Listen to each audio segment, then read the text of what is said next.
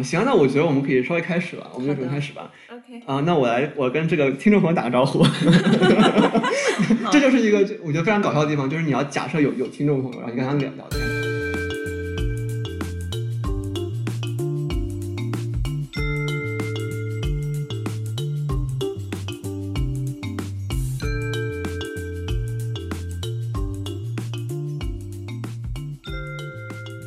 大家好啊！今天很高兴的请到我的朋友吴雨桐啊、因为吴雨桐现在是在这个西北大学读传播学的博士。听众朋友们，大家好，我现在是在美国的 Northwestern University，马上是读博三。其实我不是传播学的专业，我是在传播学系底下项目叫 Media Technology and Society，就是研究媒介、呃科技还有社会，就这三个东西它们之间的一些相互的作用，就媒介和科技对社会有什么影响。因为就是我和吴雨桐是认识好久了，但其呃就我们其实是高中同学嘛，但其实我们认识是大学的时候。嗯我记得我是在大二左右，应该是当时去 Cornell 听那个要看那个看那个话剧，看演那个俄狄浦斯王 吧？对对对对然后当时就是你刚好在，然后我们对吃个饭。对对其实那个时候我是第一次听说传播学这个学科，因为我之前不太了解嘛。像我自己学数学，嗯然后包括像其他一些学科，什么哲学啊、文学啊，就是那种很老很传统的学科。对，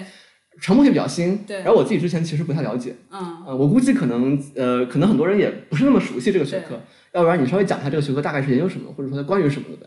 它其实确实是一个比较新的学科，然后它主要研究的问题就是说，嗯，信息包括一些社会现象传播的方式、过程和它的结果。那这个还是非常非常广泛的一个东西，但是就是把它嗯细化下来说，就是几个问题，就是谁说什么，然后对谁说，通过什么渠渠道产生什么效果。那我们现在就是很多，如果你就问题来说的话，我们现在看社会上比较实践性比较强一点的，就是啊、呃广告、广告学，然后新闻，嗯，然后公共关系，然后我们谈判，包括我们想要去说服某个人，嗯就是他用的一些话术啊，然后应该怎么去跟人家交流，然后他背后的一些理论。然后还有一些理论性可能比较强的，就是更加广泛的一些社会上的问题，就是舆论舆情，网上的一些意见领袖的产生，包括网红啊，还有一些就是比如说我们会去网暴的一些对象，就是网民网暴的一些对象。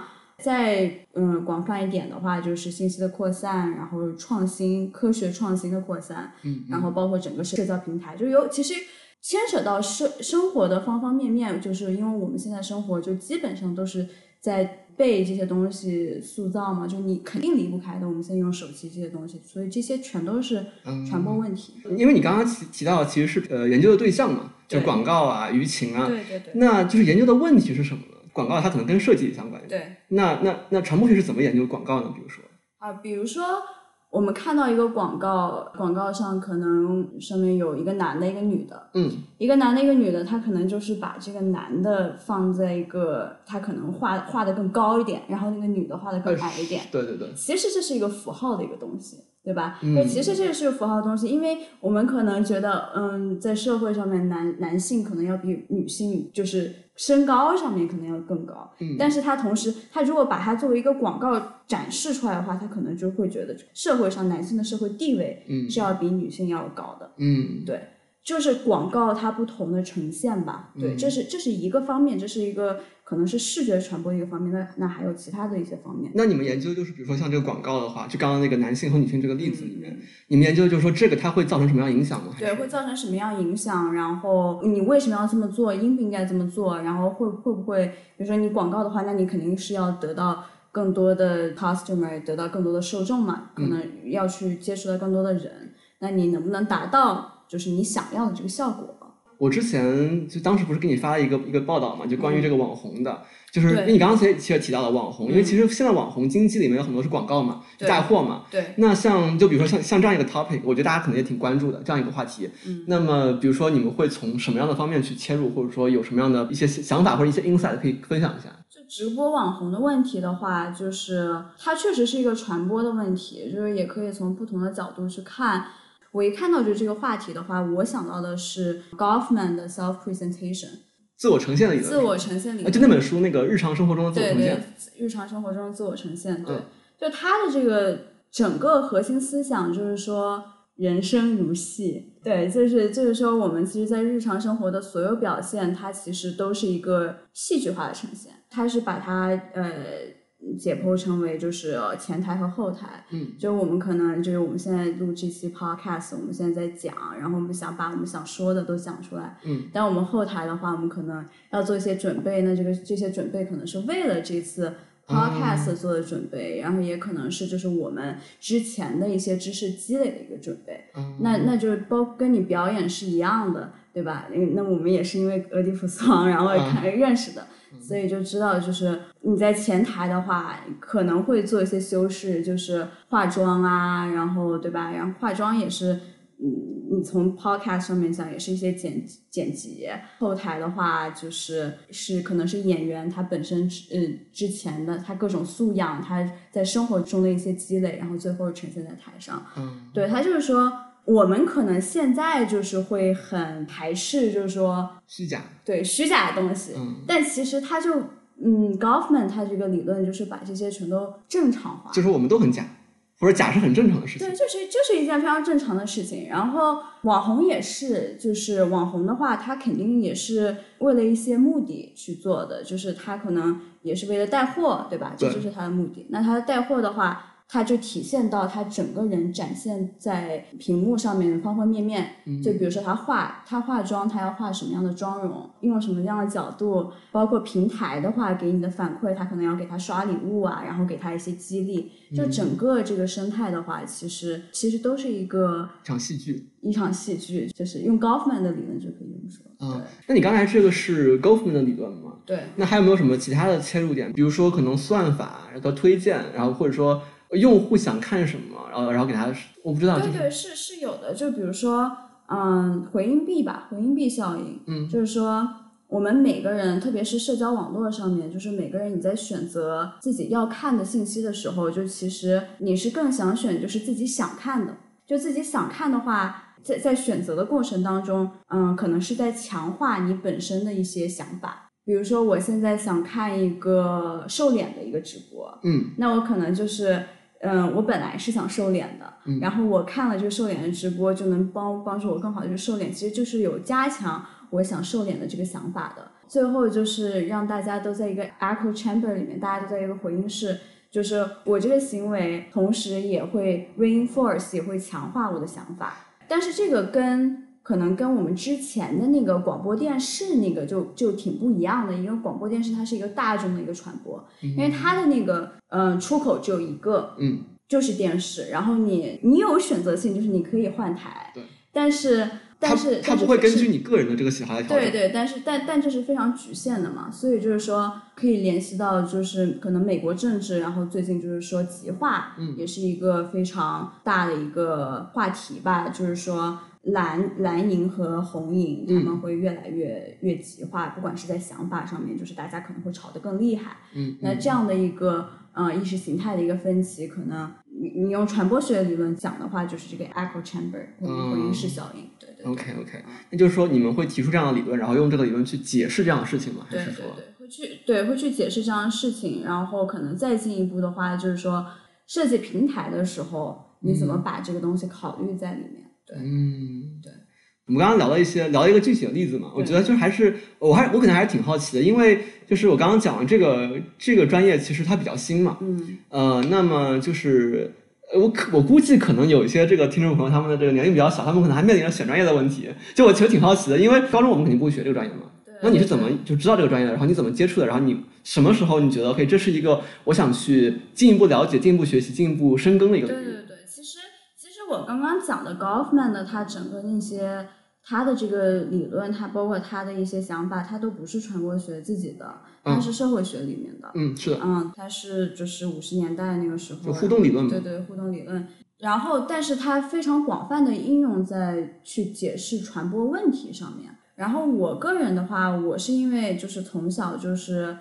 大队宣传，我就是一直是宣传委员嘛。嗯。然后我们从小就是会有广播站，然后出黑板报，就是这样非常传统的宣传方式。对。嗯，然后广播站的时候也是就是要准备稿子，然后一样的对着话，就是到一个非常非常小的一个房间里面，嗯。然后去对着话筒说话，然后那个仪器都特别大，就是你之前可能要要先准备一下，就到那个仪器那。那现在从现在角度的话，我们去想就是。就可能现在的小学生吧，这些都可能不可思议的，因为他们互联网现在这么发达，就是他们想做什么宣传的话，微信发一个公众号，然后现在所有人都能看到，所以这其实是一个非常大的转变。然后我自己的话，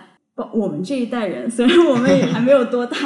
但是我们这一代人真的是就是有目睹，就是。整个社会上面传播方式的一个转变的，就是从小还是以广播电视为主，然后到了中学，我们可能慢慢有人人啊这样的一个比较封闭式的，人人 QQ 相对来说比较封闭式的这样平台，然后到后来微博、Twitter 这种，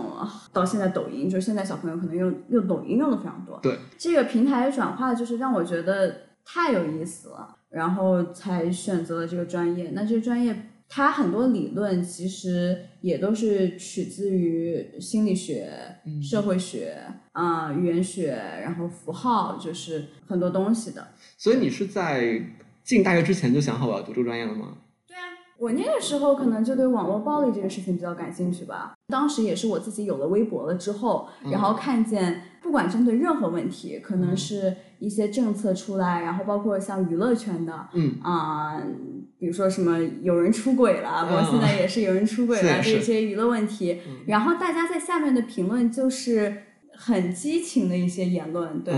啊，而且就是也都是感觉大家也都很有想法，然后所以我就我当时就是想说，就是为什么会产生这样的一个群体行为啊？对，最早最早就是由这个问题，然后延伸出来的，就有很多对一些科技啊、平台啊。的一些想法，所以选了这个专业吧。那我还是，那我还想接着再追问一个问题啊，就是说，那你在学习这个传播学的过程中，有没有什么，比如说，嗯，有一次你你学到一个理论，或者你学到一个什么东西，然后你觉得哇，这个特别有启发性？嗯，可能是在 persuasion，就是 social influence 和 persuasion 的一节课上面，就是你怎么能够扩大你的社会影响，然后，嗯，怎么能去说服别人呢？然后他他那个里面讲到了两个 strategy。有两两个策略，嗯一个是叫 foot in the door，一个叫 door in the face。嗯，什么意思呢？对，foot in the door 就是你先给人家提供一个非常小的一个 offer，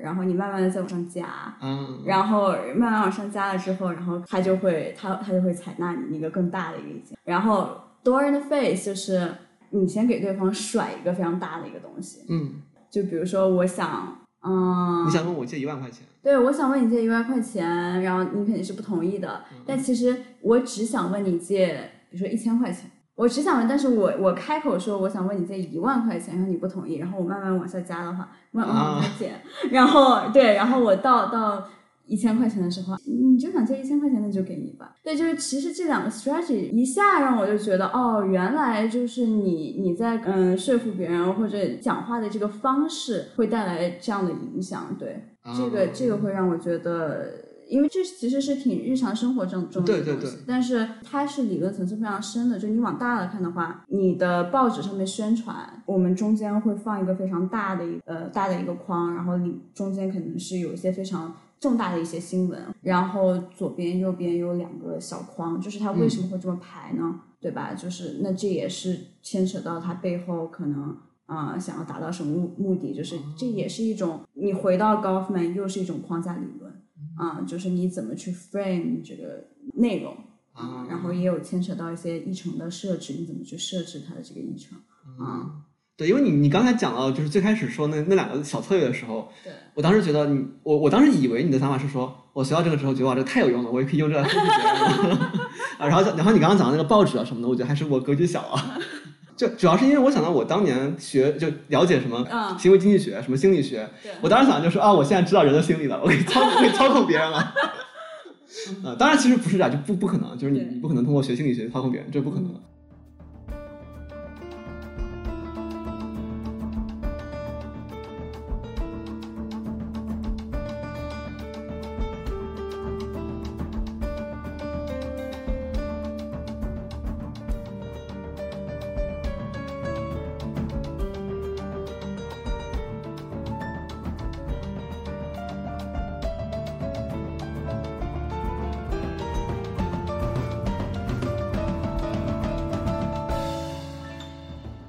想再回到传播学这个话题，就是呃，你能不能稍微讲一讲，就是说怎么会出现这个学科的？它为什么会出现，以及就是它怎么发展到今天这个样子的？其实这也是我大二的时候，然后特别特别好奇的一个问题，因为当时也觉得。嗯，别人学社会学，他们可能都有一套非常完整的一个理论框架，就是要读这个，要读那个来。啊，就是马克思、托尔干和那个韦伯。韦伯，然后呃，齐美尔他们对对对，就是这些构成了一个非常坚实的一个理论框架。包括心理学也是，他们可能也有很多，但是传播学没有。就是我在学传播学的时候，理论相对来说都很散的，其实，所以当时其实自己也有一些迷茫。嗯。然后我就看了传播学史，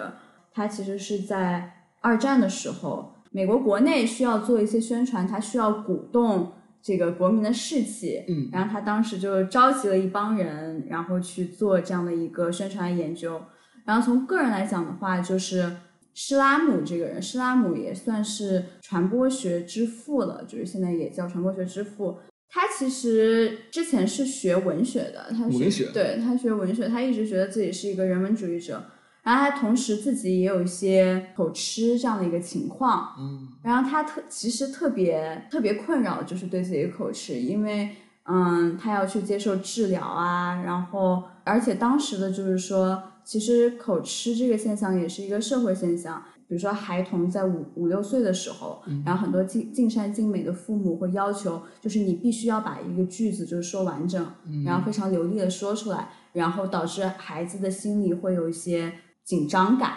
然后才会导导致口吃。就是他可能之前他并不是一个病理性的东西，只是一个社会上面的东西，但是最后别人或者是他的家长就会觉得这是一个病。嗯，然后他当时的时候去接接受这个治疗，然后他也发现，就他自己是不是很会说话，他可能平常讲话还行，但是到那个特定的环境里面，他就会有口吃。他被自己这个现象特别困扰，同时。他又是一个非常非常好的写手，对他写文章特别厉害，对，所以他就是对这这样的一个 miss mismatch 就觉得他自己就觉得很感兴趣。包括他其实，嗯，一开始在嗯伊利诺伊香槟建这样的一个机构的时候，它其实是叫 Department of Speech Communication，因为他其实就是想研究口头表达的，就是中间他他的一些问题，包括社会性的一些问题。对，就是他自己是有一个。口头表达和和这个笔头表达的一个一个不协调，不协调，对，不协调在里面。然后他就是觉得这个很有意思，他想研究。对，这是是这是他自己的一个个人原因，个个人原因。对，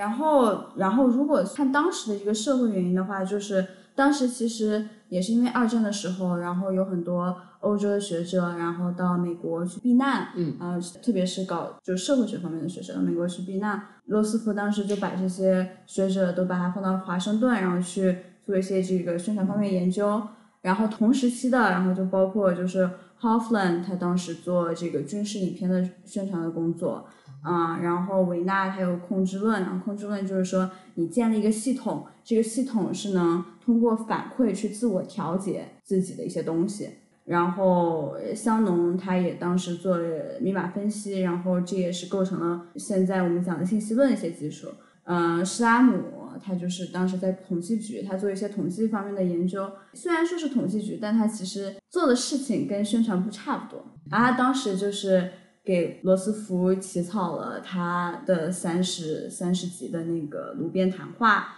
啊，然后他去做一些这样设计公共传播运动，然后就是他组织了一个团队去研究这些东西，然后看就是怎么才能更好的去达到宣传效果，然后能把大家的这个士气给鼓舞起来，就觉得我们其实是挺厉害的。对，那他在在这个过程当中的话，那就不得不要去就是发现，嗯，公共传播上面的一些背后的一些理论。说是理论，其实就是规律了。他当时就是觉得，就是这其实是一场传播战，这是一场舆论战。然后也是因为就是他参政的这样的一个经历，就是他本来可能觉得自己只是一个写手，觉得自己只是一个人文的这样的一个学者。然后之后他就把自己看成是一个社会社会科学学家。所以所以说传播学它的这个整个这样的一个发展的历程，它还是。非常以问题驱动的，就是还是以传播问题去驱动它的这个研究的东西的，而且是以国家层面的这种战略的研究驱动的。其实我这么听来的话，我会觉得听起来这个学科最开始更像是个工具，然后当有了工具之后，我发现，哎，这工具好像本身也很有意思，也很也很深。对。然后我就对这工具进行研究。对对对。就可以这么理解。对，我是我，对我也是这么理解的。OK OK，因为其实你刚刚提到那个，就是怎么说服公众啊，或者说怎么让公众这个鼓舞士气啊。嗯。这个其实让我想到，我之前有个朋友是在，他专业叫修辞学，就很像，就很像那个就是古夏，对，rhetoric，就是古古夏那种，就是说我如何公共演讲、公共表达，对对，如何说服更多人。其实这个跟这个也也很关系，是吧？跟传播学也挺有关系。是的，是的，就是我们有个姊妹的项目，就是我们我们系下面有个姊妹的项目，它就是叫 rhetoric and public culture。嗯，就是修辞学和公共文化。对对对对，嗯，他那个做的就是非常传统的一套东西，就是有点像那个想做古希腊的，就是他们他们一些就是研究怎么做修辞文章里面修辞啊话术啊，对对对。呃，然后你刚才提到那个维纳的控制论，你可以稍微多讲一点吗？因为其实我。不太了解，就是维纳的控制论，什么叫它设计一个系统可以什么自我反馈？就比如说，比如说我们现在，我就不用传播学里面的了。嗯，好。我用，比如说有很多很多个机器人。嗯。然后，那这个机器人当中的一群机器人当中，可能有一个坏了。嗯。有一个机器人坏了，它没有按原来原来位置走，那其他的机器人能不能就是通过自我自身的这些调控，然后让整个系统不受到一些破坏？呃，这就是我我听起来会觉得非常神奇，就就有点远，或者说不是，就是说，那然后呢，就这是一个目的，就这是一个预期，然后你怎么做呢？就这个事儿怎么做？你怎么通过设计一个系统来干？对啊，对啊，这个就是可能要牵扯到一些工程上面的东西了。啊，因为我听起来感觉像就是人体的这个构造一样，对，就比如说你有一个地方坏了，可能需要其他地方去代偿。对对对对。那控制论是研究这样一个系统的。就是怎么样设计这样的一个系统啊？因为我们人他就长成这样了嘛。对对，但是特别是当时就是可能二战那个背景下，我们需要这样的一个系统。啊，我我突然明白，就是感觉像，比如说像像像人的话，就是他是为了人的这个呃机体能够更好的工作嘛，能够 function 嘛。就比如说我这个地方坏了，那我可能其他地方去代偿，可能可能社会也这个样子，就有的地方坏了，可能需要其他的这个社社会部门或者社会结构去去去弥补去调整，是这种感觉嗯，是的。然后在战争期间可能就更需要这个，因为一旦有一个地方坏的话，需要其他东西去去弥补去调整。对。然后控制论就是研究这样的系统的。对。啊，这个有意思。那那那个相同的信息论呢，就是能稍微讲一点的吗？信息论其实跟现在的我们，我就讲一个很小的例子吧，就是商信息商的这个问题，对 entropy 的那个商，香农的话，他他把那个物理世界的那个商，把它借用过来，就是描述信息的一个多样性。我们 entropy 这个概念的话，就是就是说我们在设计的。呃，一个工具或者设计一个系统、一个信息平台的时候，我们怎么去让让它这个信息不要做的那么乱，或者就是说能够很好的去 channel 你的信息，所以就是把很多计算方法都引用进来了。那我可不可以理解为，就是你刚刚讲的这个商这个概念，它是一个等于是一个标准，或者说它是一个衡量信息？呃，比如说复杂度的一个一个标准，衡量信息复杂度的一个标准。然后我用这个标准去帮助我做一些具体的事情。对，其实也是想把它作为量化的第一步吧。啊，明白因为它有一个对比较就是大家公认的这样的一个标准。然后，然后你刚刚提到就是什么控制论啊，然后然后信息论啊这些东西，就都是都跟传播学相关。对对，这些都是就是像我们学这个传播学的博士的话，这些都是要学的，因为。很多发表出来的论文，追根溯底，可能还是这些东西，就等于是他他们的一个应用嘛，是吧？对，或者是一个发展吧。哎，其实我还想再补充一个事情，就是说，因为确实大家如果在面临选专业的话，就是因为我个人是比较问题驱动的一个人，就是我看到了一些问题，我是我想去解决它，或者就是想去也也有也有一种解谜的感觉嘛，把它搞懂嘛。对，搞懂，对，但是。嗯，如果你真的是想，比如说想想接触到一些非常核心的内容，特别是在本科阶段，就是其实可以学去学一些更底层的，像社会学啊、心理学的东西，因为学了那些之后，会对传播学一些传播问题会有自己的一些角度的，而且那些角度可能会更底层一点。对对，包括我现在其实我不会 identify myself as a communication scholar 啊，就你你自我认同不是一个传播学家，我目前还不是一个传播学者。那你那你的自我认同是什么呢？社会学家？我也不是社会学家，就可能更 specific，就更具体一点吧，就是 social network scholar。对，就是因为我现在研究内容还是就是社交网络分析。啊，那那我我不知道，就是因为你既然提到了这个社交网络研究，嗯就是呃，你对于像国内的这些平台有什么对，其实我们讲社交网络，它它跟 social media 没有太大关系，啊就它更多的是一个广义上面的社交网络，社会网络啊社会网络社会网络啊？OK，明白了嗯，。对，就比如说很经典的强关系、弱关系的理论，也是因为那个时候经济萧条，让大家找不到工作。那什么人能找到工作，什么人找不到呢？那这些找到找到工作的人是他、啊他们是什么样的一个情况呢？对，然后最后就发现了，就是 strong tie 和 weak tie，就是说，当你有一个人有很多弱关系的话，就是说更容易去发生一些信息的这个交换，嗯然后就可以可能给你带来更多的呃这个机会啊、相比相比于强关系来说，强关系的话就会造成一些 information redundancy。就可能你们是在一个就是很小很小圈子里面，然后你们接触到的信息都是差不多的，嗯所以你就相当于自己在一个 bubble 里面嘛。然后这个强关系的话，更多的可可能会给你提供一些 social support，提供一些情感上的社会支持，嗯但是没有办法给你提供一些新的信息。对他讲的就是这个问题。那如果我们到现在的话，就是就很简单，我们这个疫情期间，如果我们想要让大家可能可能这个问题在国内不是很多，但但如果在美国的话，就是想让大家都戴口罩，嗯，我们应该采取什么样的策略？哦，对，OK，那它是在这个例子里面还是一个很就是有非常具体的应用的。非常具体。对，因为你刚刚其实提到，你说最开始在那个经济危机的时候，然后嗯想去看什么样的人可以找到工作，嗯我觉得这是一个非常具体的问题。然后你用用用这个强关系弱关系去理解，就很有意思，我觉得很有意思。所以就是我现在更多其实在做这个事情啊，但是但这个事情的话，其实就很宽泛，因为因为它就是相当于你把什么都可以把它 map 到一个网络上面，嗯然后你去看信息的传播，你去看一个 opinion 或者是这样的一个传播。啊，对，就是把很多东西，就只要它这个东西具有网络结构，它都可以放到这个框架里面去研究。对对。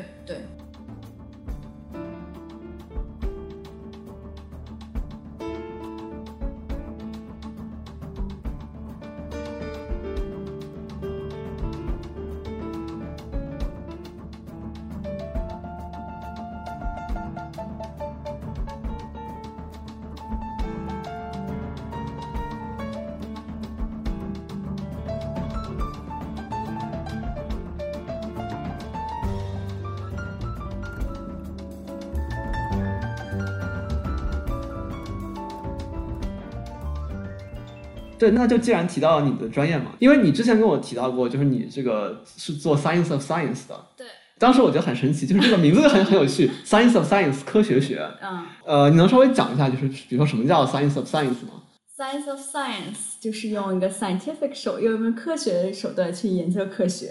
那这对，那别 什么什么意思呢？这这不是一种套娃的感觉吗？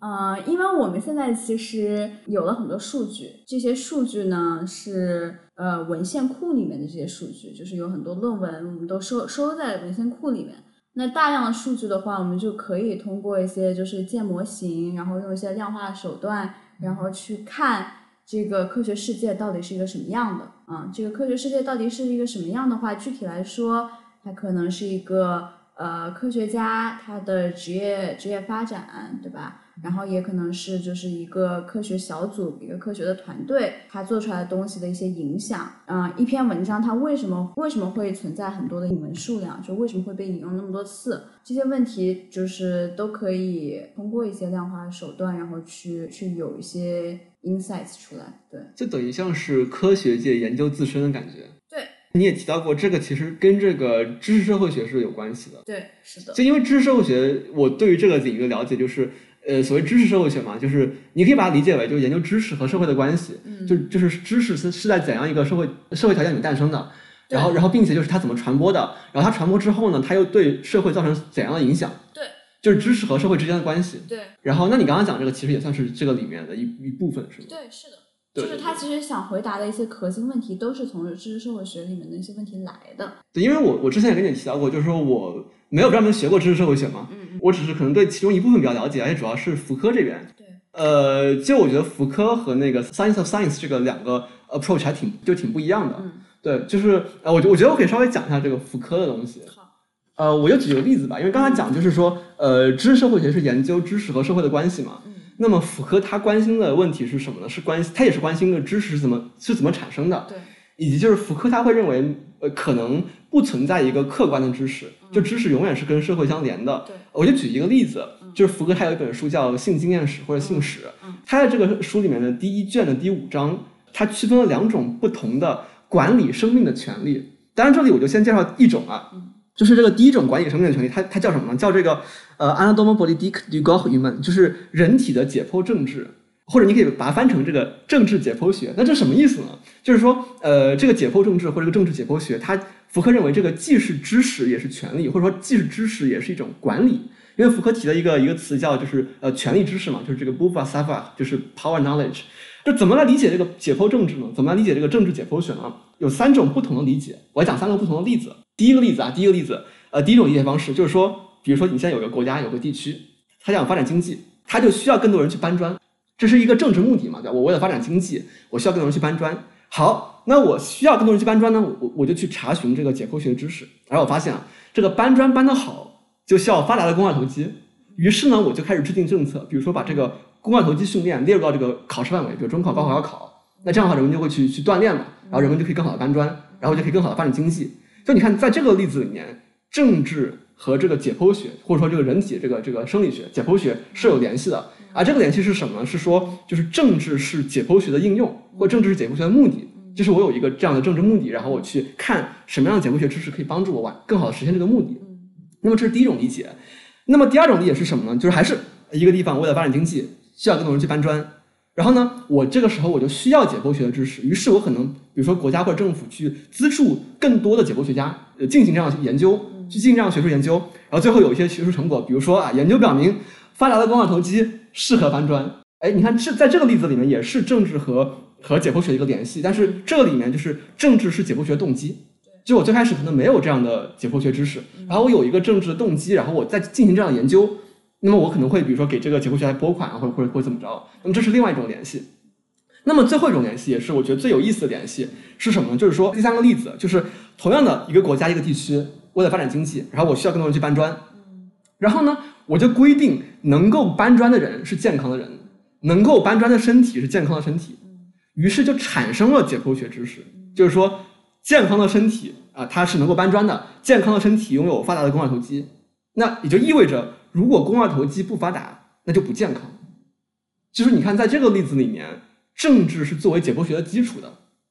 就是说，你为了这个发展经济嘛，对吧？然后，然后你就说，能够搬砖的人是健康的人。然后你在这个基础之上，你建立了一整套什么是健康，什么是不健康的一套这个人体的知识，一套解剖学。所以在这个里面，就是在这个例子里面，它跟前两个就不太一样，它就没有一个独立客观的解剖学，因为这个解剖学的基础就是就是就是政治。那么其实最后这种理解就是福柯他他想说的，就是他说，就福柯会认为没有客观的知识，就是我们所有的知识，它的可能它的基础都是跟政治相关，或者都是跟权力相关的。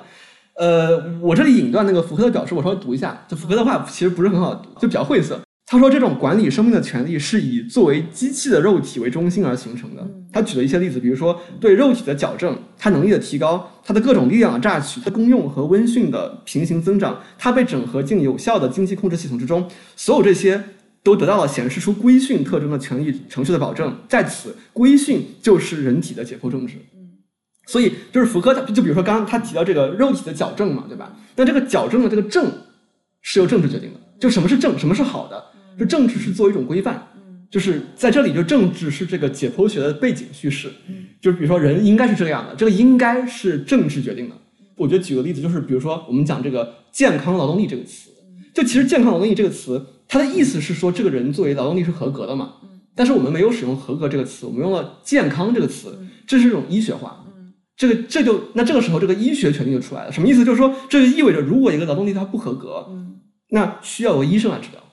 这是一个医学权利。那我觉得这个其实就很有意思，就这个是福柯想指出的一个一个问题嘛，就是说知识和权利是是紧密相连的。而且我会觉得，就我自己在看这个的时候，我会觉得很有启发，尤其是呃，在我们今天。就今天很多人会受这个心理疾病或者精神疾病的困扰嘛？对，比如说抑郁症啊，比如说双向啊，就很多各种各样的东西。对。那么其实这个跟福柯的研究非常相关。就是我可以稍微再讲一点点，就是说，就是福柯他在这个他有本书叫《封建与文明》，这这其实是他的那个博士论文，副标题呢是《理性时代的封建史》。然后这本书如果大家翻开的话，这个书里面最后一个章节的名字就叫《精神病院的诞生》。嗯，就他就在看这个精神病院这样一个机构在历史上是怎么怎么出现的，怎么演变的。嗯，就是我们今天可能会认为，这这当然是因为有有有一套这个精神病学嘛，有一套这个心理学理论嘛，或者精神病学理论。但是福柯就看我们真的看这个这个精神病院它是怎么它是怎么出来的。呃，福柯就认为有一个非常重要的节点是这这个一一六五六年这个巴黎总医院的建立。这个巴黎总医院就是这个呃 l'hôpital général de Paris，就是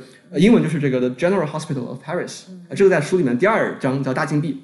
那福柯就说，这个巴黎总医院虽然叫医院，就是 hospital，就是个呃 l'hôpital，但是它不是为了救死扶伤。就福柯就是说，我们实际上看历史的话，就在最开始这个机构，它的任务就是去消灭或者去制止乞讨和游手好闲。也就是说，这些人他们不生产，他们不劳动，他们是这个社会混乱的根源。就是我把他们抓起来，把他们关起来。我们以为这个这个这个医院最开始救死扶伤的，其实不是的，它是有一些有一些另外的一些一些目的的。就比如说我刚刚讲，像想把这个乞讨就是乞丐这些人抓起来，想把这些游手好闲的人抓起来。嗯，福柯就说说，在人们赋予禁闭以医疗意义以前，或者说至少在人们以为它具有这种意义以前，之所以需要禁闭，不是出于治疗病人的考虑，而是出于完全不同的考虑。他说，使禁闭成为必要的是一种绝对的劳动要求。在我们的博爱主义想辨认出某种救死扶伤的慈善印记的地方，只存在对游手好闲的谴责，所以这个就很有意思。所以你看，我我们今天的这个精神病院，它最开始其实是这样一个目的。当然，就福柯不是说当时是这样，所以现在一定是这样啊。但是福柯就追溯了这个精神病院是怎么一步一步从这个大禁闭，然后一步一步发展到今天的，他怎么一步步发展过来的。当然经历了很多变化，就当然不是说当时是为了把这个呃穷人抓起来，然后我们今天就就也是这个目的。但是毫无疑问，呃，是跟那个有联系的。而且就是说，呃，至少它可能不是我们今天想的那样，就就是一个纯粹的一个精神病学，一个纯粹的一个一个生理学的这样一个一个一个基础，然后我建立起的这样精神病院。所以这个是福柯的研究，而且我我会觉得这个对于我们今天理解我们的这个心理疾病是，呃，就在我看来，对对我自己来说是很有启发的。就比如说我们今天可能讲，我感到很抑郁，我就不想干活。那你看，如果你放到刚才那个例子里面的时候，那当时那个大禁闭的的出现，就是为了消灭这样不想干活的人。所以说，就也许你不想干活，这个也许它可能不是一个特别，它本质上它自己本身可能不是一个一个问题，但它可能会造成社会的问题。那于是呢，就可能出现这种医学化，就是说，哎，你这是一个疾病，这是抑郁症，然后我你可能需要治疗。对，这个我觉得是很有启发的。当然，就是其实跟我刚刚说的那个口吃也挺像的。哎，对对对对对，就是可能本来口吃本身不是什么问题，对它是在一个社会里面才会有这样的问题。对，对，哎，这个其实很有意思，就是说，我觉得这这个其实其实可以牵涉到一个就是心理疾病或者精神疾病的语境化的问题。嗯什么意思呢？就是说，其实我会觉得很多心理疾病或者精神疾病，它之所以是疾病，其实是因为它给这个所谓的患者造成了困扰嘛，对就在生活中出现了困扰。对，但是其实这个困扰是在社会里面的。就比如说我们在讨论福柯的时候，我们经常会举一个例子，就是这个叫叫失读症，就是一个人不会读书。嗯但比如说，如果你在一个呃没有义务教育的一一个一个年代，比如说在五百年前，其实你不会读书，这个其实不这不是什么问题。嗯就所谓的失读症，就是说你即使你去学习，你也学不会，你永远就是学不会去读这个这个文字。但是你在一个比如说五百年前，呃这其实不是什么问题，因为大家都不都是文盲嘛。对，你只有进入了一个大家都会去使用文字，并且文字的用处很大的一个时代，失读症才会给你造成困扰。对，那么当然，今天他对他我们会把这个认为是一一种一种疾病嘛，一种一种心理疾病或者一种这个就是脑科学的一一个疾病。但是但是我们看，就是我们看这个本身，它是一个就它是有它是有语境的，就它只有在这样一个环境里面才会给这个人造造成困扰。对，其实施拉姆他当时口吃，发现他口吃的也是，就是他到一个我忘了是小村落还是小岛上面，然后那群人没有口吃的问题，包括他们都没有口吃这个词，嗯，就是因为就是他们不觉得这是一个问题，但他们说话可能也不是那么流畅的，但没有人会觉得这是一个问题，所以所以也是一样的，就是在那样的一个封闭的环境里面，他们不会觉得这是个事儿。但是在我们这个社会里面的话，它可能就是因为就你你的这些呃特征，嗯，会导致一些社会的问题，嗯，所以就是他会把你病理学化对，对对对就这样的特征，它给你造成的困扰是社会性的，它是一个社会的东西。那也就是说，其实在我看来，就是很多得的这个疾病，它是有一个语境，它是有个社会语境的。而我们今天很多的研究，就是或者比如说比如说精神病学研究，很多时候是在去语境化。就比如说我们有那个就 DSM 五的那个手册嘛，对对就里面有什么样的精神疾病，对它它那个里面给这些疾病的定义是没有语境的。对，啊，这个是一个很糟糕的事情，就至少就就比如说像妇科，妇科就是在批判这样的东西，他就认为就是这是这是有问题的，我们没有意识到这些精神疾病，他们其实是有社会背景的，而而其实社会背景是很重要的东西。然后我们今天把它单独抽出来，就仿佛他们是一个客观的知识，跟社会无关。嗯，对我觉得这个是是非常值得反思的事情。我觉得这个就是我想到的这个福柯，他研究这个知识社会学，就是至少他的这个这个这个 approach，他这个进路，他是怎么去研究这个社呃知识社会学的，然后研究这个知识和社会的关系，然后可以给我们带这样的启发。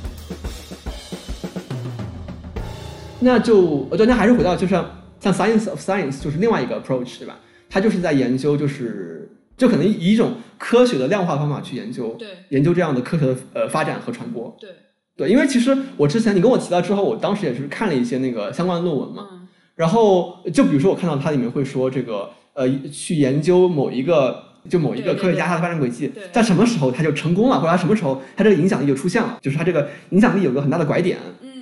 或者说就是呃研究，比如说在这个呃这可能是比较近的研究，就是研究这个在新冠疫情出现之后，对，呃这个这个疫情对于科学界有什么样的影响？就它里面可能会提到一些，比如说性别的问题，对吧？对可能对于女性可能影响更大，对因为女性可能需要去照顾呃家庭啊，或者照照顾小孩啊什么的。对对对，那就是你能稍微展开讲一点吗？比如说 Science of Science，它可能会在具体做什么样的具体的研究？可以啊，就是其实你刚刚说的也是，但是嗯，这些问题全其实都是 Science of Science 它的嗯想去研究的问题，但它用的方法就是比如说是建立模型，然后这个模型的话就是更多的是用。可能他们是用一些就是从 physics physicist 的角度，就是物理学家的角度，然后去你看那个拐点的话，你建立一个模型了之后，你要去看它的 phase transition，就其实跟你物质状态的那个 phase transition 是有点像的。另外一个例子的话，当我们去评估一个科学家的时候，他的 performance 是什么样的？像我们现在用的比较多的就是它的 citation，它的引文引文数总量是多少，嗯嗯然后它 H index 是多少？H index 的话就是就是说一个人他在他所有的学术文献当中，如果有 n 篇论文被引用了至少 n 次，就是他的这个 H。就就比如说他在九百篇文章当中有一百一百篇被引用了一百次以上，嗯，那他的 H 就是一百、啊对，就是就是说他不仅把这个嗯他的引文数考虑在内了，也把他的 productivity 就是把它的产量也考虑在内了。但又有一个问题，就是说有的人会自我引用，嗯就是就是你自己引用自己的文章，引用很多，然后就导致一个就是泡沫嘛，inflation。嗯，对，嗯，然后这个时候就我们现在的科学家可能就是用 Q score 这样的一个方式，就是说把你整个 career path 能够去嗯 model 出来，然后把很多变量考虑进来，就比如说考虑到 randomness 你的 luck，然后也考虑到 individual ability，然后也考虑到你之前的一些嗯 publication 的一些情况。对，然后把这些都当做 input 放到你的模型里面，然后去得到这样的一个 Q factor，然后是可以去描述你 career path 的一个就是成功的能能够成功的这样的一个指标。嗯啊，然后这个这个指标的话，相当于来说是因为它描述的是一个动力嘛，所以就是在你整个职业生涯当中，它是相对一个稳定的一个指标。所以就是说，这个你刚刚讲的就是我们之前用的，比如说是那个呃 H index，、然后现在用的是这个 Q factor 和 Q score，、然后这是一个更好的衡量一个人一个学术水平的一个标准，是吗？对，那个文章里面是他的论点肯定是觉得是一个更好的标准，因为他把更多的一些因素能考虑进来嘛，把一些运气的成分能考，就是都都可以放到他这个模型里面。那我就有一个问题了，就是说嗯我可能之前也也问过你，就是说，呃，那你这个其实在做一个量化嘛，对吧？这是一个量化方法，就是说我把这样的东西去量化，嗯然后就包括我看那个你给我提到的那个王大顺教授他的一些、呃一些一些论文，嗯，他其实在量化一个呃科学家他的这个影响力，对。其实我看的时候一个困惑就是说，然后呢，就是他量化之后，然后他想做什么事情呢？量化它本身，它是去给之前的一些想法，比如说你刚刚说的那些福柯，它整个就是可能它是有一个嗯 conceptual de development 的，它就是它在自己的体系里面，嗯，它 derive 了很多想法出来，嗯嗯，但是他这些都是通过他的 observation，嗯，就通过他自己对这个社会的观察。或者说是一些历史文献，一些历史的文献，对，然后包括他自己对历史文献的一些解读，对，然后还有可能他自己也做了一些田野调查，就是他他到那个地方，然后去做了一些采访，是的。但是量化的话，和给他提供了一个更多的一个证据，就是说你从就是大数据的角度，然后你建立这样的一个模型，然后你去可能去印证你之前的一些结论。或者去推翻之前的结论，它它都是一个，就是从另外一个嗯途径，我们看能不能得到相同的结论。然后另外一个的话，就是它的普适性，嗯，就可能我们之前讲到的一些嗯想法的话，他用的数据，比如说他用的历史文献，他看到的历史文献，还有他他做的一些田野调查，其实都是在在一个非常小的一个 small scenario。的一些东西里面，然后他提取出来的一些相对来说比较普世的一些理论，嗯嗯，但他但他用的这些 evidence 是比较 limited，嗯，但 big data 的话，它是可以就是有很多有很多数据，这个数据的话，我们从可能从从一九七几年，然后到现在的这样的一个数据，然后有很多就是嗯 millions of papers，然后我们就得出了这样的一个结论，所以它是具有一定的普适性的，但它。但这个就又牵扯到一个 accuracy 和呃普适性的，就是你的准确率和你的普适性的这样的一个 trade off。这这个确实是要有一个 trade off 在里面。嗯，明白了，明白了。那也就是说，我是不是可以理解为，比如说，如果我一篇 paper，就我看了一篇 paper，它的目的就是来量化这个一个人的成功或者一个人的影响力。嗯。那么它其实是类似于提供一个工具。对。这个 paper 本身没有更多的目的，它就是为了提供这个工具。对。然后，如果有更多人想用这个去干其他事儿的话，他们可以用用这个东西。对。就我可以这么来理解吗？对，可以。嗯。然后另外一个角度的话，就是在政策制定的角度，就是因为我们科学界也也有很多很多资源，然后需要被分配，政府拨给科学界的钱就这么多。嗯。那我们应该把这个把这个钱具体去分分配给谁，或者具体去分配给什么样的研究机构？那就肯定要牵扯到，就是说我们对你的之前的这样的一个 performance 会有一个评估。嗯。然后我们可能就是把更多的钱就会给你，但是这个在在这个例子里面，就是你评估一个人的 performance，一个人的表现，一个人的学习能力，和你要不要拨钱，这是两回事儿吧，对吧？就是说，你比如说你，我们现在有一个方法可以去评估一个人他是成功还是失败，嗯，但是那你也可以说我是要用更多的钱去资助成功的人，因为他们就是可以有更多成果，但我也可以说你用更多钱资助失败的人，因为他们需要需要帮助。那么你就说，你怎么去衡衡量这个人成功，和你最后怎么去做这样的的政策，这是两回事儿。对，是有两是两回事儿，但是可以给政策制定的人提供一个 evidence 啊，提供一些信息。对，提供一些信息。对。哎，那我还是挺感兴趣，因为我们刚才其实讲已经讲了这个成功的这个这个问题嘛，就包括我自己看那个就是王大顺的一些 paper 的时候，嗯，他也在讲，就是研究一个比如说一个学术工作者他的一个成功的一个一个路径。或者他在一些更可能更呃公共性的，比如杂志什么什么地方，他发到这个呃他他写这个文章里面，他可能提到就是说，他把这个学术工作者和这个比如说导演啊和音乐家他们这些轨迹放在一起比较，然后说他们这个我们这个成功的过程嘛，这个成功之路嘛是怎么怎么回事儿？那么就是呃我我还挺好奇，就是他们他们怎么定义这个成功？他怎么怎么界定这个成功呢？就是指有更多的这个影响力吗？还是说什么？我为什么会问这个问题呢？是因为我觉得。就是它本身是不是虽然说它自己是量化，但是它是不是有预设一种？因为它用了“成功”这个词嘛，成功明显是好，对对对对，是是不是有这种感觉呢？因为牵扯到成功学这个词了嘛，就是嗯，我们可能现在社会当中对成功学这个词是有抵触的，大家对，就是会有一个抵触心理在，因为就是比如说我说成功学的话，你更多想到的是一些什么东西呢？就是提到成功学这个词，我可能想的就是鸡汤嘛，或者说一些励志书籍嘛，什么呃，比尔盖茨他辍学了之后，他一步一步成功了，对对对。那对，这就是因为成功。现在很多比如说心灵鸡汤啊，然后成功学的一些书籍，它它更多的是讲一些个人的经历，而且个人经历就是有会有很多 survive 就是幸存者偏差在里面。对。就所以这个也是大家去诟病成功学的一个原因。然后包括还有就是，嗯，他会给你提供一些非常非常具体的方法论，就说你应该怎么进行自我管理，然后这个每天什么时候起床，然后对吧？就没没有那么具体，但是你就说。就说他是有方法论的，包括什么王健林有的时候就会说，你不要信所谓成功学，我就给你说三点，然后是三点下来，它其实本质上又是成功学的东西。对对对对对。对，但是，嗯、呃，我们做科学学的话，我们也会讲成功，但是这个成功的话，首先它不是一个，呃，基于一个人的故事说的，嗯，我们是有很多人的故事在里面的，嗯、这个很多人的故事是包括了。就是 millions of people，嗯嗯。嗯的人在里面的，然后他也是为什么会有就是科学家，然后包括什么音乐音乐剧的，其实我们也是想就把这个成功的这个概念抽象化，就我们不要把它那么具体的说，嗯，它可能是一个有一个人赚了很多钱，或者一个人有了很多社会地位，我们就是把它抽象化，它是一个一个普遍的一个概念，就是说成功。然后你你到达成功，它之前的这样的一个动力是什么样的？另外一个的话，还有就是，比如说，比如说我们之前说爱迪生，他可能说就是我们这个要达到成功，要什么九十九分的汗水，嗯、汗水加上百分之的，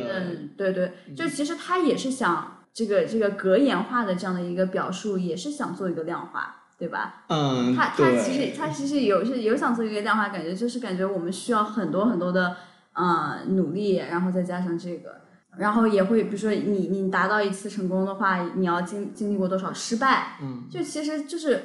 科学家想做的也是，就是把这些东西量化出来。我我们到底要经历多少次失败？但是我们研究不是说最后给你一个数要经历多少次，嗯、就我们是研究，就是说你成功之前，或者你到到达这个成功，它前面的这个 failure dynamics 是什么样的？嗯，就是它的失败的这样的一个动力是什么样的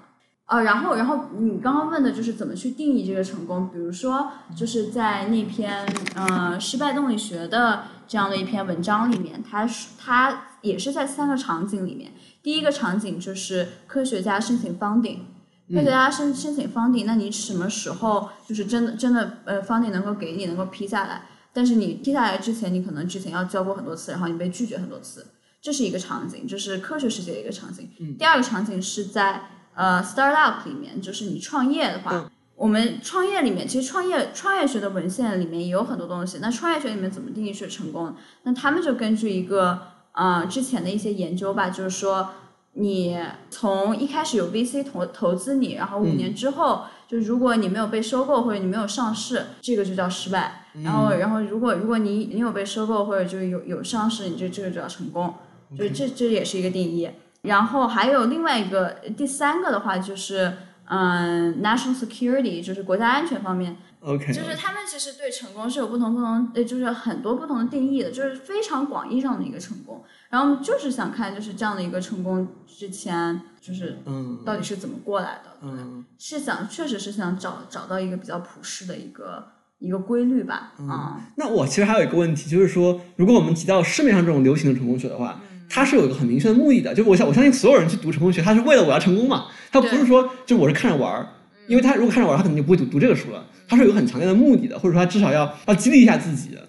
那么你们做的这种成功的研究，可不可以把它理解为一种量化成功学呢？我只是用一种量化的方式来做一个更科学的成功学，然后我的目的还是为了看怎么成功。然后当然就这个可能是因为，比如说像政府他想呃拨款啊，或者说想资助一些机构啊，对对对。还是还是这样一个目的，对，还是这样一个目的。啊，但是其实这个里面也有很多的，就是批判嘛，因为你在量化的过程当中，包括你刚刚讲到的所有，就是关于 power 这个东西，嗯，它其实在这个里面的话，它有一个前提条件，就是说你每个人能够打拿到资源的可能性是差不多的，嗯，因为因为你很难去量量化的那么细嘛，嗯，比如说我。嗯，一个一个女性的，或者是一个少数群体，她写的文章，啊、嗯，然后能得到多少 citation？那这个这个很多都是没有被考虑在内的，嗯、在这样的一个量化这样这样的一个嗯量化方式下，嗯，所以这也是就是大家会去批判的一个问题。那也是你有越来越越多的研究，然后也也想去解这个谜啊。就包括其实我看那个有有文章提到了，就是大团队和小团队的问题。就大团队它可能更多的是能够去进行继续发展这样的研究，而小团队可能是去去调整或者去冲击冲击一些之前的东西。因为它的这个核心思想就是说，嗯，有一个 measure，就是有一个指标，就是叫 disruption。嗯嗯。嗯，就是说它它对 dis disruption score matrix，然后他就是说，就是他对之前的一些 knowledge 的话，这个 creativity 它的破坏性是有多高。然后它这个也是通过量化方式能够去嗯衡量出来的。最后的结果就是说，嗯，在一个大团队里面的话，就是因为它里面会有不同嗯来自不同学科的这样的这样的人和团队，特别是现代了，就是嗯也是也是因为就是我们现在嗯知识细分的很多了，然后大家专攻不同的领域，所以就需要更好的合作。嗯嗯。但是如果我们真的需要去破坏性就是对我们之前的一些想法上是要有破坏性的话，我们可能不需要那么多人，我们可能只要有一个伟大的人出来啊，然后就是可能会对就是之前的一些理论框架有一些破坏性的一些打击。这个就是像我想到那个库恩的那个范式转换嘛，就科学革命嘛。那这个是不是跟你们这个研究也有关系呢？也是有关系的。对，有很很大的关系。就库恩，他是有一本书叫做《科学革命的结构》嘛，对吧？他其实就在看，就是科学是怎么发展的。然后可能以前有些人会认为科学就是逐步往往前走的，但库恩觉得不是。库恩把这个科学分分了两种。当然，这个书因为也是我可能比较早之前读的，我也想记不太清楚了。它应该是分为两种，我记得一个叫 normal science，一个叫那个 revolutionary science。就一个是正常的科学、正规的科学，另外一个是革命的科学。也就是说，库恩会认为。所以一般来说，大部分时候我们都是在一个既定的一个框架里面去研究的。就比如说，我们有了这样一个呃牛顿力学的框架，然后我们继续呃具体去研究、继续测量，然后这个叫 normal science，就正常科学。但是就是在这个正常科学发展的时候，它里面可能会有一些例外，或者有一些你可能无法去解释的东西。比如说一些观测可能不太符合它那个那个理论，但是因为这个框架在这边，所以一般来说我们不会说，就我们还是试图去在这个框架内部去解释。啊，我就举一个例子，比如说。当年那个那个托勒密的地心说嘛，对吧？那如果我们认为地球在在中心的话，那么边缘的这个这个其他的这个星球是绕地球转的话，那显然这样的话是它是不符合观测的。那怎么办呢？就是说，呃，在这个托勒密这个体系里面，他会认为就是呃火星绕地球转这是个大圆，但这个火星并不在这个大圆之上，就大圆上还有个小圆，然后火星呢在那个小圆上，小小圆。在大圆上转，大圆是以地球为中心的，也就是说，它会在这个框架内部去去调整。对，啊，这就是在范式这个内部去去进行修改。而库恩就认为，当这样的这个反常的东西，当这样的例外的东西积攒到很多的时候，就会发现一个很大的问题，就是说这个这个理论可能真的是出问题了。那于是就会出现一个啊伟人，就出现一个很厉害的人，他能进行一个革命性的调整。就比如说，就比如说像爱因斯坦，对吧？他他出现之后，他就革命性的调整了这个呃牛顿的理论。那么这就是一个不同的范式，就是爱因斯坦是一个范式，牛顿是一个范式。因为其实，在牛顿和爱因斯坦这呃这两个范式里面，很多概念都不一样。就比如说力，他们怎么理解力的就都都不一样了。那么库恩就会认为，就是我们的科学是什么？是大部分时候是 normal science，大部分时候是是这个正常科学。然后当这个例外，当这个呃不能解释的东西积攒到一定程度的时候，有一次科学革命。而科学革命就是范式的转换，就是用一套新的话术，用一套新的理解去替换掉之前所有的东西。然后这东西被这个接受之后呢，我们再进行这个 normal science 的研究，等待着下一次的革命。这是库恩的这样一个理解。那其实我觉得这个就跟你刚刚讲的那个挺像，就只就是说出现一个人对吧？爱因斯坦他出现之后就把这个整个科学就给革命了。对，换一套范式。对，就是其实他的核心思想其实有在跟库恩的那一套理论对话。而这个其实就算算是一个用对，就是用量化的方式来证明了这个，或者说来支持了这个库恩的理论。对，来支持。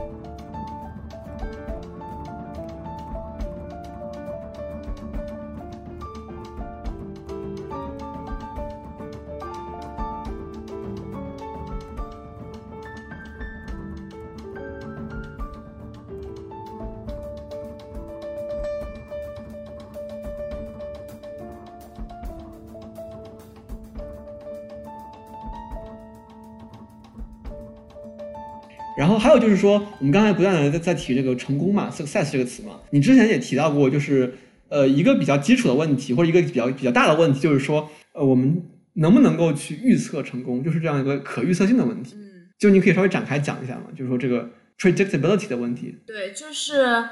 其实我们现在用很多研究的方法，包括就特别是在量化的，还还有这个 computation 的角度，我们都是想要去建立一个模型，然后去 predict the outcome，然后这这个 outcome 可以是 success，然后可以是它的 impact，或者是任何一个就是我们想要去想要去研究的一个结果吧。然后我们去看就是有哪些因素去可以去导致这个结果。因为我们我们之前可能都是用的是就 correlation 的方法，但 correlation 的方法的话，可能它就没有一个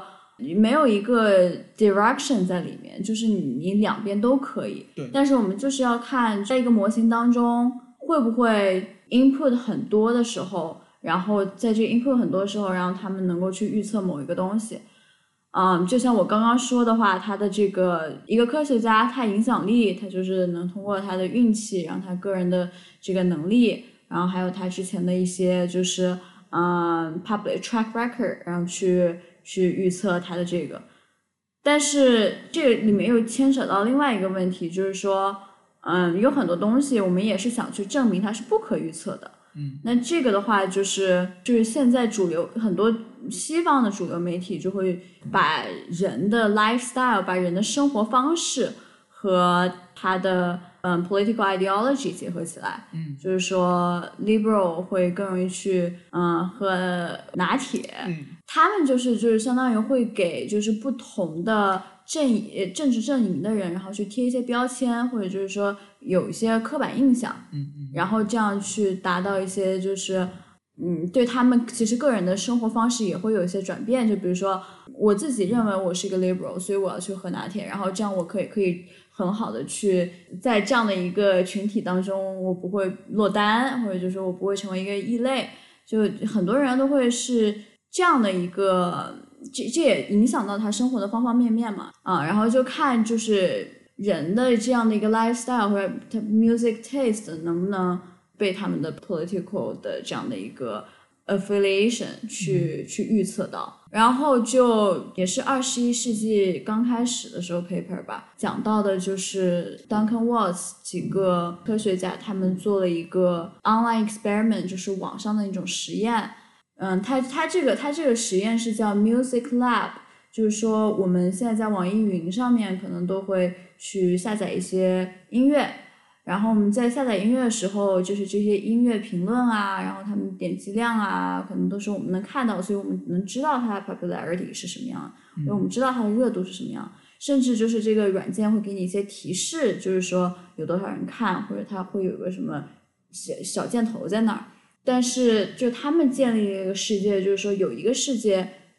其中其中有一个世界是没有这样的。任何的提示的，嗯，就是要让你去根据你自己的音乐品味，然后去下载，嗯，然后另外几个世界就是说它是有这样提示的，嗯，然后它也会根据就是不同的方式对这个音乐进行 ranking，因为 ranking 可能就是它的排序可能跟你是否会去下载这个音乐也会有关系，嗯，然后最后发现就是其实你的 political affiliation 对你是否会去下载这个歌曲没有关系，就完全就是一个。你看到它的那个就是下下载量高的话，你大家会更倾向于去下载那个音乐，所以它是有个 network effect 在里面的。嗯嗯。所以这就是一个嗯一个例子，就是说我们通过这样的一个小小的 online experiment 去证明了说你的在这个 cultural market 在这个文化市场上面，你的 musical taste 它是不可预测的。就至少它跟啊 political affiliation 是没有什么关系的，所以就是也是解决了大众的一个经常会建立一些对一些迷思，对。嗯，那我有一个问题，就是说，比如说你要研究这个音乐品味，就 music taste，和这个喝拿铁还是喝摩卡这样一个关系，那我会觉得，就是因为其实，在数学里面，我们可能会把这个称之为是那个拉姆齐效应，就是说。你要真想找联系的话，如果你有足够多的数据，一定可以找出一些规律。你怎么能够确保，就是说喝拿铁和你的音乐品味这个之间比如说，如果你们找出联系的话，他们真的就这个联系真的存在吗？还是说，就你你们怎么能够衡量呢？就我我的 point 可能还是说，对对，因为因为现在其实有很多统计方法已经挺成熟了，包括会让你做鲁棒性的这样的一个检查，就是 robust、robustness check，然后就去看，就可能用不同方式，然后去看你这个。呃，现象它是不是一个呃有意义的联系？有意义的联系，对对对。OK OK。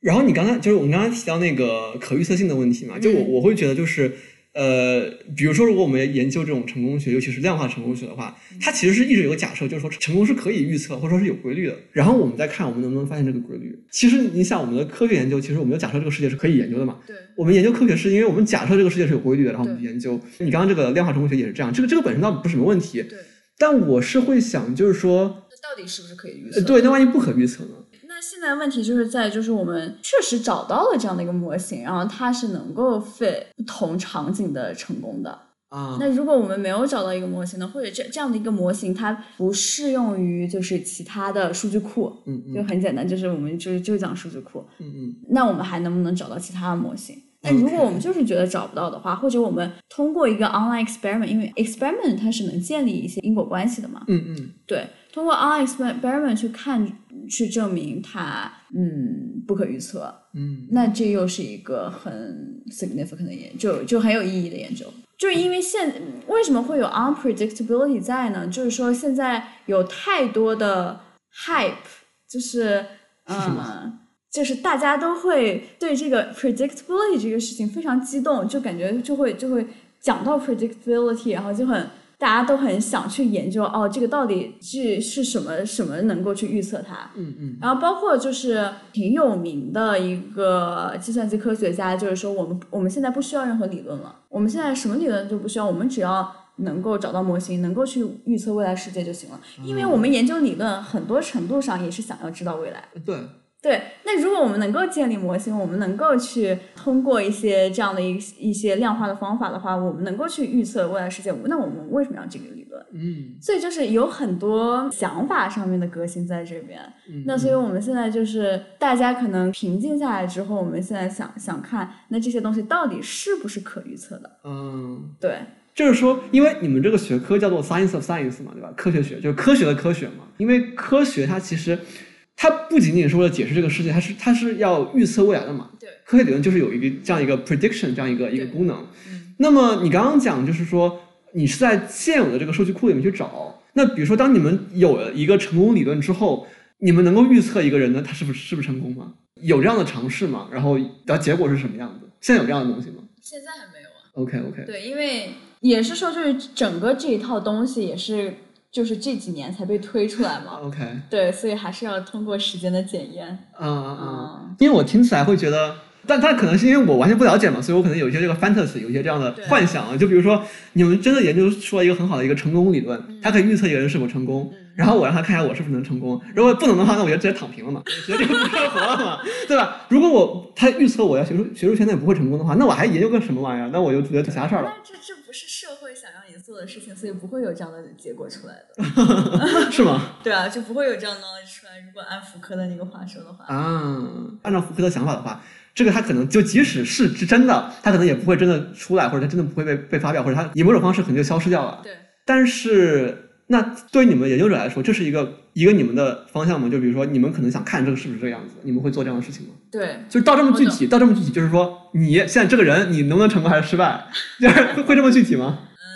不会，不会，肯定不会这么具体的。这也不是量化，这也不是整个整个 science science 的目的，就是它不会具体到一个人嘛。但是其实确实有其他的一些研究，就是就是找工作的这个这个这方面的研究，他们会看就是一个城市里面它技能的一个整个的复杂度是什么样的，然后跟你这个人在你这个城市里面能找到工作的概率是什么样的。就是比如说他这个能用在什么呢？就是一个人想要 relocation 的时候，然后去去做。这这其实也是一个研究，也是。也是被发表在呃，我忘了是科学还是嗯自然上面的一个研究。嗯。然后下一步的话，大家就会去问，那我们能不能把这个做成一个 dashboard？自己输入一些就是自己的一些技能点，嗯然后想要去 relocate 到哪个城市，啊然后我们看就是这样的一个概率是什么样的，然后我们可以把它放到我自我自己做决策当中来。啊，就比如说我有什么样的技能，我什么专业的，然后我有什么样的教育背景，对对然后然后我适合什么样的城市，对。我我在哪个城市可以最先赚到一百万，对这种感觉是吗？可可能未来五年会有这种 dashboard 出来。哦，，未来未来五年就会有，可能会有。OK OK，那还挺有意思。的，我还我还挺期待。的，我想看一下我在哪里能赚一百万，最后哪里都不行。但是但建立这样的一个 dashboard 的话，你背后有要大量数据支持。嗯嗯，对对对，因为因为比如说他看这个城市里面技能复杂度的话，嗯嗯。他需他需要的数据是，比如说像 LinkedIn 上面的数据，或者是你的简历上面的数据，所有的东西都建立在大数据上。嗯对，而且还有一个基础假设嘛，就是说这是有规律的，对，就是你可以通过现有的数据去预测未来，就是有是有一个这样的规律的但它就是总归来说是一个概率性的嘛，对它不是说你一定就是这样，因为因为你会把所有东西都都做成一个概率分布 probability 对对对对 distribution，对然后对对对对。对你就是总是会有可能不符合这个，因为因为人是自由的嘛。呃，我突然拔高一下，我还是有自由意志的。